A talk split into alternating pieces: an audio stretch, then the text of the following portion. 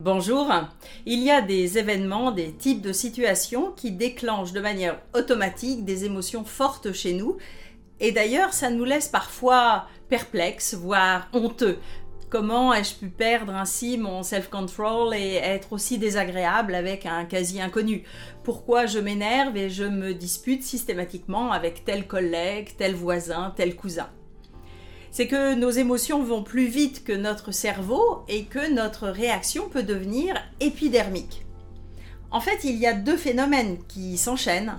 Un déclencheur qui va appuyer sur un de vos points sensibles et vous entrez dans une autoroute émotionnelle interne, des réactions physiologiques et psychologiques qui s'enchaînent sans que vous ayez le temps de comprendre ce qui se passe. Dans la gestion des émotions et la gestion du stress, il va donc être très intéressant de connaître 1. nos points sensibles, 2. Nos déclencheurs favoris. Et 3. Nos séquences de stress typiques. Sachant qu'il n'y a pas de bonnes ou de mauvaises émotions. Oui, certaines sont plus agréables que d'autres, mais une émotion, c'est un signal, un message utile, et c'est à nous de rester à l'écoute de notre corps, de ressentir, reconnaître et de réguler nos émotions pour en tirer le meilleur parti. Donc l'objectif n'est pas de supprimer ces émotions, mais plutôt de les comprendre, de les accepter et de les gérer de manière saine. Et puis, soyez bienveillant envers vous-même parce que ça peut prendre du temps et de la pratique pour développer de nouvelles habitudes émotionnelles. Alors, tout d'abord, nos points sensibles. Nous avons tous des orteils sensibles différents. L'injustice est un grand thème chez les enfants et chez les grands enfants que nous sommes encore. On nous a fait croire à l'égalité, à l'équité, on nous a demandé d'être gentils, patients, aidants, etc. Et soudain, on découvre que la vie et les autres ne sont pas équitables. Le respect est une variante plus adulte, mais tout aussi sensible la reconnaissance de mon travail ou de ma contribution, le sentiment de perte de contrôle dans l'organisation de ma vie. Et puis il y a aussi la remise en cause de ma valeur, le fait qu'on puisse penser, laisser entendre que je ne suis pas honnête, pas compétente, pas gentille, en gros, que je ne suis pas à la hauteur.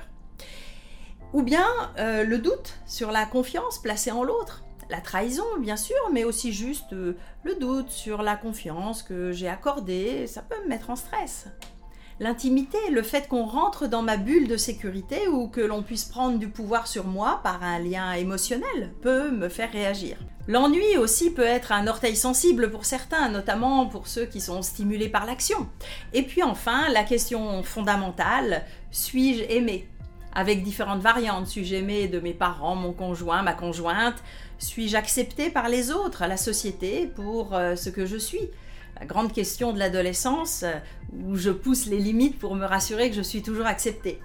Une variante chez certaines personnes, c'est un retrait volontaire, où j'espère qu'on vienne me chercher. Alors la liste est longue et nous pouvons cumuler plusieurs orteils sensibles.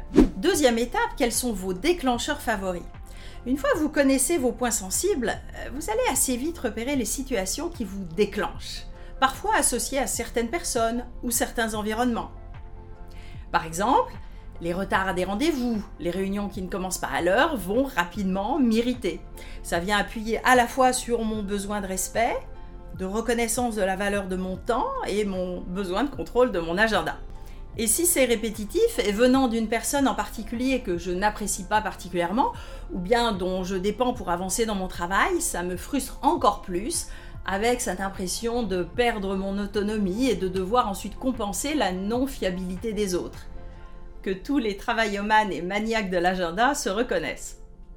Alors vous, ça serait quoi vos déclencheurs favoris qui viennent appuyer sur quel point sensible chez vous? C'est difficile de faire ça dans le feu de l'action et c'est pourquoi il est intéressant de, faire cette analyse a posteriori. Et d'ailleurs, pourquoi ne pas prendre un peu de temps, là maintenant, pour vous souvenir de la dernière fois où vous avez ressenti de la colère, de la tristesse, de la jalousie, de la joie, vous pouvez mettre cette vidéo en pause pour faire ce travail d'auto-analyse. Et enfin, une fois que vous connaissez vos points sensibles et vos déclencheurs typiques, quelles sont vos autoroutes émotionnelles favorites? On peut appeler ça aussi nos pétages de plomb favoris. La manière dont nous réagissons à une même situation peut être différente selon les personnes. Par exemple, face à l'injustice, vous avez la version combattante ou revancharde. Euh, tu vas voir ce que tu vas voir. Ou bien la version Calimero, qui se pose en victime et son fameux c'est trop injuste. C'est la notion de position de vie que nous avions vue dans d'autres vidéos. Soit je pars en plus moins et j'attaque, soit je pars en moins plus et je subis ou me victimise. Mais nous avons en général chacun quelques séquences de stress bien huilées. Alors prenons un exemple. Si l'organisation et le contrôle sont des valeurs fortes chez vous, votre orteil sensible va sans doute être euh, tout ce qui est flou, incertain ou impromptu par rapport à vos plans bien préparés. Par exemple au travail, un collègue qui ne livre pas sa part de travail à temps ou avec de la mauvaise qualité, ou bien votre conjoint qui n'a pas fait la révision de la voiture comme prévu. Et vous pourriez avoir la séquence suivante. Première étape, pour avoir au moins l'illusion de reprendre la situation en main, vous allez vérifier toutes vos hypothèses, votre planning, votre agenda. Deuxième étape, ça tourne dans votre tête sur les thèmes on est en retard, on va planter le projet, je vais encore passer du temps à relancer, c'est pas à moi de le faire. Et parfois, de manière paradoxale, vous allez justement faire à la place de l'autre. Euh, comme cela, ça sera bien fait, c'est-à-dire comme vous le souhaitez. Et progressivement, vous en faites de plus en plus. Et comme pour l'instant, vous gardez votre irritation pour vous, les autres voient seulement que vous prenez les choses en main et se reposent sur vous. Vous êtes tellement fiable et compétent. Troisième étape, vous accumulez les dossiers, vous fatiguez, vous vous énervez et à un moment vous explosez de colère sur l'incompétence euh, du monde entier. Ou vous allez vers un épuisement professionnel. Bon, c'est juste un exemple fictif, bien sûr. Vous avez aussi la séquence du trop gentil, style euh, Jacques Villeray dans le dîner de con, qui, à vouloir tout arranger et sauver la planète, sans qu'on lui ait rien demandé, fait des bourdes et s'enlise dans sa bonne volonté. Ou bien le perfectionnisme moral. Je règle ma vie et celle des autres avec des il faut que. Et j'attends bien sûr que les autres soient d'accord et à la hauteur de mes standards moraux. On peut rajouter le c'est trop injuste, le on ne peut faire confiance à personne ou encore euh, tous des nuls, je vais leur montrer qui est le meilleur. Ah, nous sommes assez créatifs pour monter dans les tours et nous pourrir la vie. C'est typiquement le genre d'analyse que vous pouvez faire avec un bon coach. Repérer vos orteils sensibles, vos déclencheurs, vos séquences de stress favorites pour prendre du recul, anticiper et mieux gérer les situations délicates ou relations conflictuelles. Si ces sujets de psychologie appliquée et de coaching vous intéressent, abonnez-vous maintenant à ma chaîne en activant les notifications pour être prévenu des prochaines vidéos. Et vous pouvez vous inscrire également à ma lettre d'inspiration mensuelle avec le lien ci-dessous. À bientôt!